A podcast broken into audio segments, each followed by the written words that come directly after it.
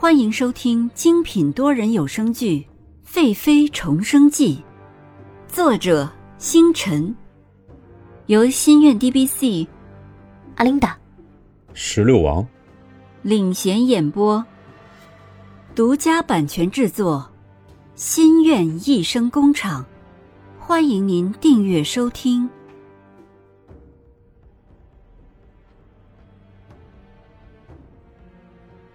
百零一集，见招拆招，上。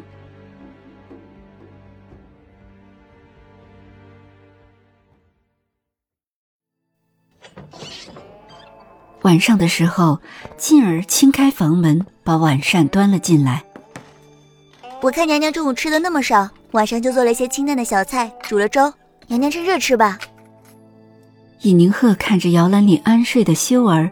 掖了掖被角，走了过去，问道：“翠萍，你们吃过晚饭了吗？”沁儿布着菜说：“嗯，还没呢，伺候完娘娘，我们再用饭。我喝一碗粥就好了，你们也快些吃饭吧。”尹宁鹤快速的喝下一碗粥，起身走向摇篮，沁儿在后面摇了摇头。娘娘担心秀儿吃不下饭，姐姐也吃不下饭，唉，自己做的饭都没有怎么吃。尹宁鹤摸了摸秀儿的小脸，烧热已经褪去了，小手攒成拳头放在脸侧，可爱极了。他低头看着秀儿呼吸的样子，长长的睫毛在眼底形成扇状的阴影，不知道秀儿做了什么梦。不停的吸着下嘴唇，嘴唇一动一动的。这是自己的孩子，如果当初不是他自己，一定活不下去。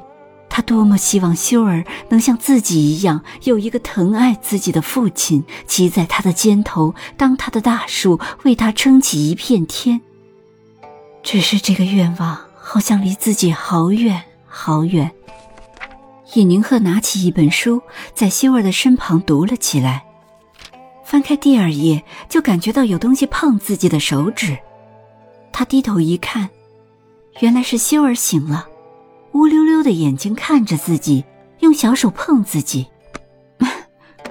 尹宁鹤笑着放下手里的书，用手抓住修儿的小手，说：“修儿睡醒了，看额娘呢。”修儿像是听懂似的，蹬着小腿，咿咿呀呀的叫。嘴边流着口水，透明似的小粉唇一张一合。尹宁鹤拿起桌上青儿准备的梨子汁，看着水晶黄的梨子汁，舀起一勺喂到修儿的嘴边。修儿记住似的，用小手打着尹宁鹤手中的小勺。看着如此可爱的修儿，尹宁鹤将她从摇篮中抱起，抱在怀中，用手指沾了一下梨子汁，放在修儿的嘴边。秀儿伸出小舌头舔舔嘴边，感觉到了甜，小舌头不停地舔着嘴边。尹宁鹤舀起一勺喂给修儿，修儿喝到了甜汤，竟然咯咯的笑了起来。佩玉，本宫今天要穿那件合欢印金的大红衣，雪白中映着一抹嫣红。蓝静怡沉浸在自己的遐想里，脸上浮出虚荣的笑。佩玉看着她现在浓妆艳抹的样子，艳丽粉红的衣服，感觉一点都不像宫中的娘娘，倒像妓院的妓女。真是不知道兰妃的眼光怎么这么差。比起尹贵妃清丽淡雅的衣装、绝美清秀的姿容，兰妃可真是小家子气。蓝静怡坐着轿辇走到尹宁鹤约好的地方。工人们早已在御花园的亭台中升起了大大的地笼，亭台四面用厚厚的帷帐挡住，只留着正东一面放着轻纱的帷帐，以方便赏雪。蓝静怡坐在雪芙蓉上，喝着热热的茶水，等着尹宁鹤。她思虑了几天，如今自己现在宫外的势力莫名的消失了，失去了思琪做助手。他像是没有方向的风筝，真是后悔当初一时贪婪。近一个月的时间，皇上都没有看他了。他告诉自己先不着急，等除去了尹宁鹤，后宫中就剩他蓝静怡一个人，皇上就属于他自己一个人的了。小别胜新婚这个道理，他还是知道的。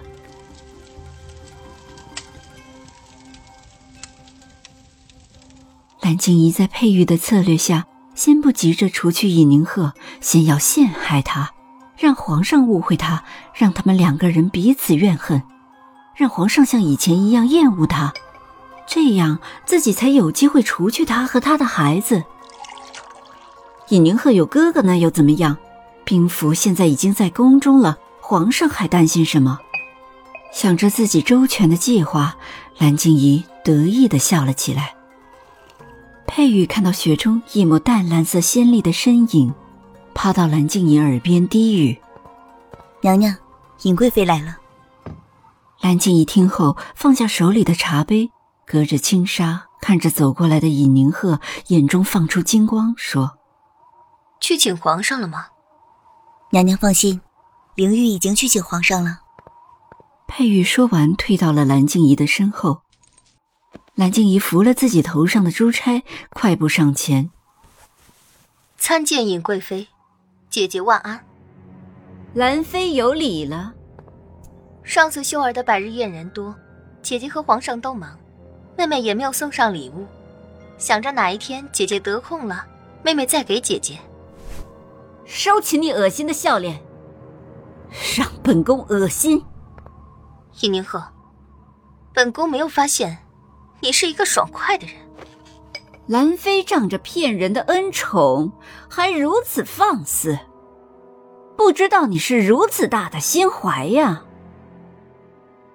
尹宁鹤这么直白的说了出来，吓得蓝静怡一身冷汗，金光的丹凤眼暗淡了许多。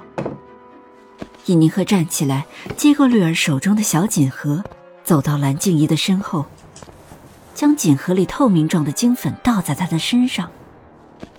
蓝静怡看着尹宁鹤向自己身上倒的东西，下意识的站起来，戒备的说：“你干什么？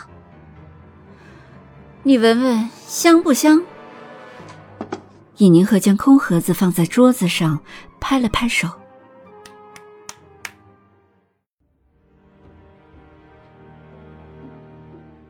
本集完毕，欢迎您点赞、打赏、订阅、好评，我们下集再见。